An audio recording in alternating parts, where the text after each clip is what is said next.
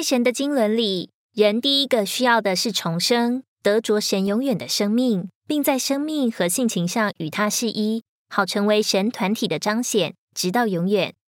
而人的第二个需要乃是满足，因为人的生命乃是一个器皿，需要盛装神的生命。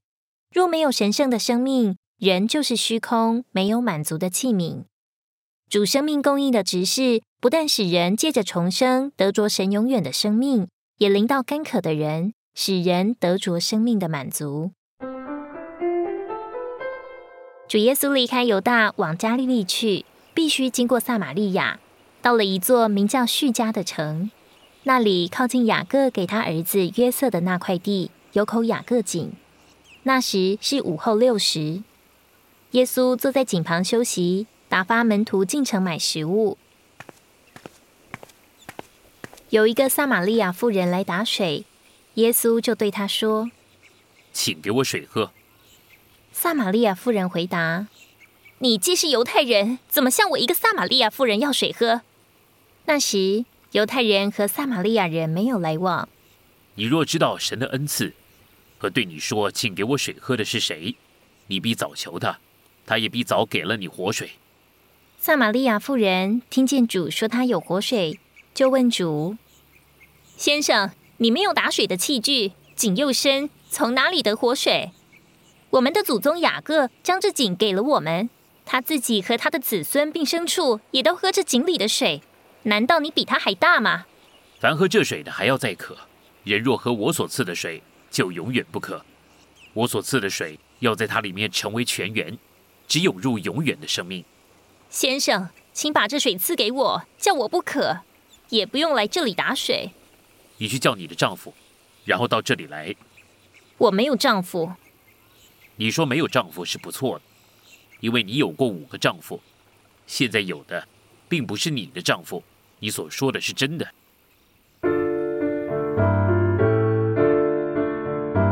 这个故事启示了基督是人真正的满足。按照圣经的记载。这撒玛利亚妇人不像尼哥底母那样高尚，她的血统是混杂的，并且他的生活是不道德、卑鄙、下流的。然而，圣经告诉我们，主耶稣去加利利时必须经过撒玛利亚。这不道德的妇人是父所赐给主的，因此主有负担往撒玛利亚去，好实行父的旨意。主特意来到撒玛利亚的叙加城。在雅各的井旁等候撒玛利亚妇人。主知道这妇人的景况，所以他事先打发走门徒。当主在等候罪人来到时，他是干渴的；而撒玛利亚妇人来打水，表示他也是干渴的。当他来打水时，救主要求他给他水喝来得满足，这使那妇人惊讶，因为犹太人和撒玛利亚人素不来往。但主向他启示。神的恩赐大过那口被视为祖宗遗产的雅各井。神的恩赐就是神圣的生命，这恩赐乃是借着求而得到的。他若求，主就要赐给他活水，解他的干渴。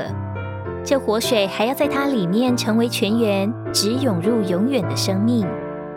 喝了还会再渴的水，象征物质的享受和属世娱乐的消遣。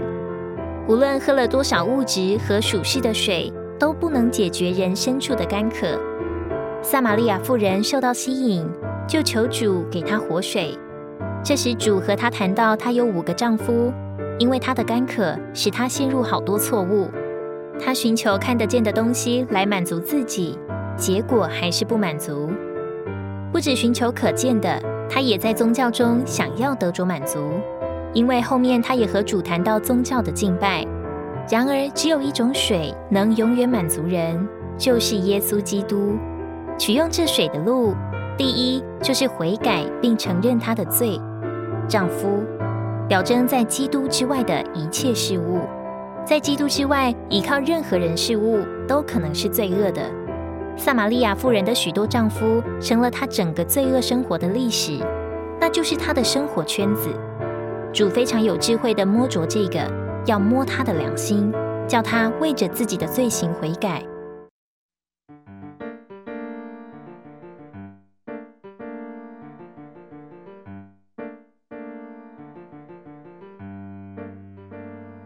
撒玛利亚妇人因为主提到关于她丈夫的事，立开转移话题到敬拜的事上。先生，我看出你是申言者。我们的祖宗在这山上敬拜，你们倒说敬拜的地方必须在耶路撒冷。妇人，你当信我，时候将到，那时你们敬拜父不在这山上，也不在耶路撒冷。你们敬拜你们所不知道的，我们敬拜我们所知道的，因为救恩是从犹太人出来的。时候将到，如今就是了。那真正敬拜父的，要在灵和真实里敬拜他，因为父寻找这样敬拜他的人。神是灵，敬拜他的必须在灵和真实里敬拜。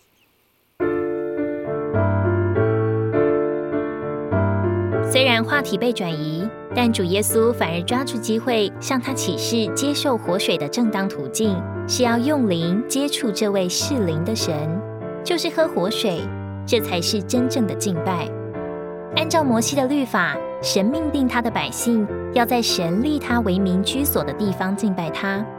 所有敬拜神的人必须到那独一的地方去，那是一个预表。但现今时代已经转变了，并且预表已经应验了。今天神百姓独一敬拜的地方是在我们人的灵里，在灵里敬拜神，才能保守神百姓的一。我们都必须受提醒，我们有灵，其中有神的居所。我们的灵是敬拜神、接触神的地方。每逢我们在灵中敬拜神的时候，我们就是隐于这位做活水的神。如今那些真正的敬拜者，不只是在他们的灵里敬拜神，也是在真实里敬拜神。这意思是说，我们必须在我们的灵里敬拜神，将我们对基督活的经历作为祭物来献给神，这乃是对神真正的敬拜。